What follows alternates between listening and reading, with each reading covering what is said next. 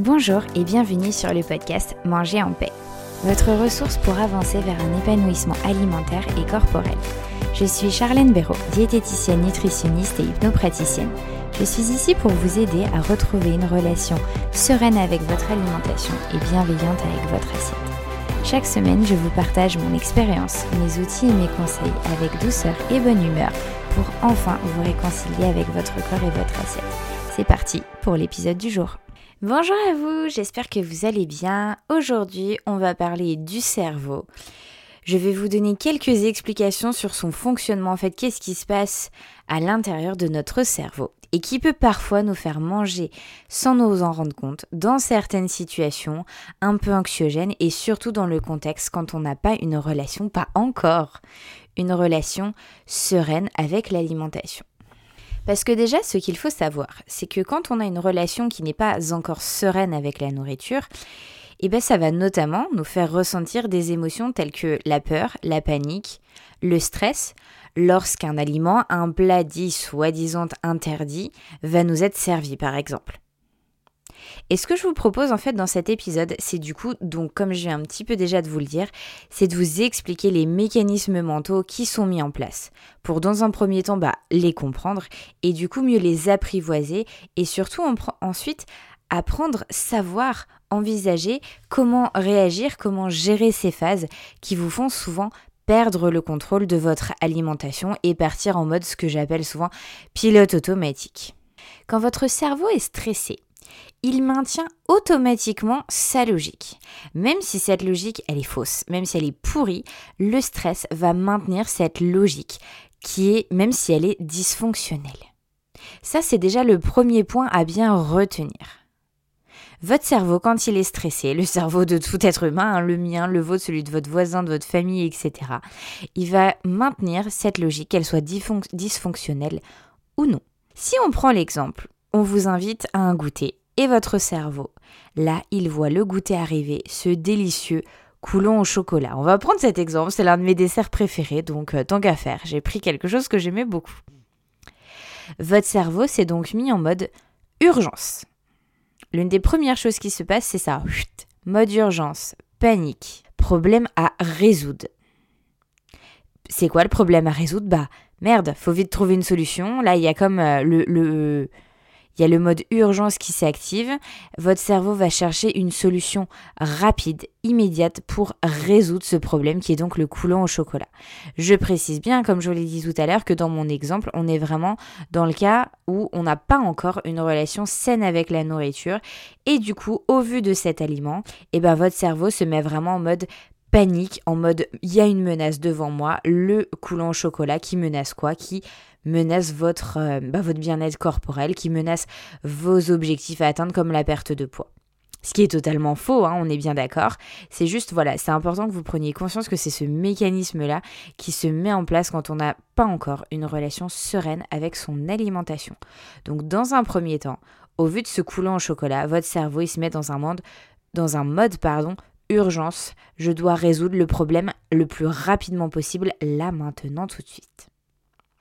Ces mécanismes mentaux qui se mettent en place, ils sont involontaires et automatiques. Et la priorité, c'est déjà d'en prendre conscience.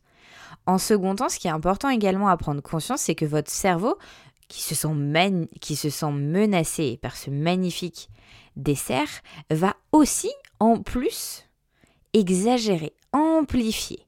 Amplifier vos émotions, amplifier vos pensées. Du genre, euh, ce gâteau au chocolat, il va vous faire prendre un kilo directement. C'est la fin du monde. Et ça, c'est vraiment important d'en prendre conscience pour apprendre à mieux calibrer du coup cette exagération et revenir à la réalité en fait. Parce que non, c'est pas en mangeant un coulant au chocolat à 4 heures que vous allez prendre un kilo ou que vous allez même prendre du poids, même 300 grammes. Faut, c'est pas ça. Votre corps a cette capacité de s'autoréguler, mais ça, sur le moment, votre cerveau qui se sent menacé, qui a peur, qui est stressé, il ne le prend pas du tout, du tout, du tout en compte.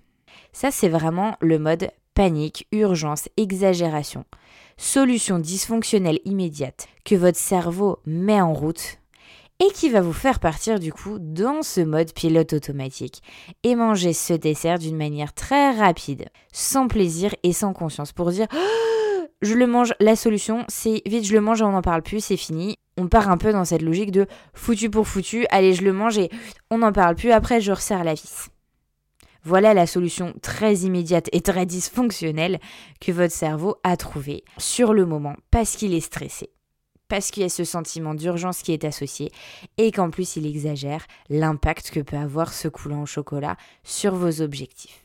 Voilà, ça c'est ce qui se passe dans votre cerveau en gros. Maintenant, ce que je vais vous inviter à vous demander, peut-être après coup d'ailleurs, hein, pour, euh, pour commencer, petit à petit, ces questions peuvent venir de plus en plus tôt, c'est déjà entre 0 et 10, à combien s'est activé votre cerveau stressé de la menace, ce, mode urgence, etc. Entre 0 et 10, à combien, là, avec un petit peu de recul, une fois que maintenant ça s'est passé, à combien il s'est activé?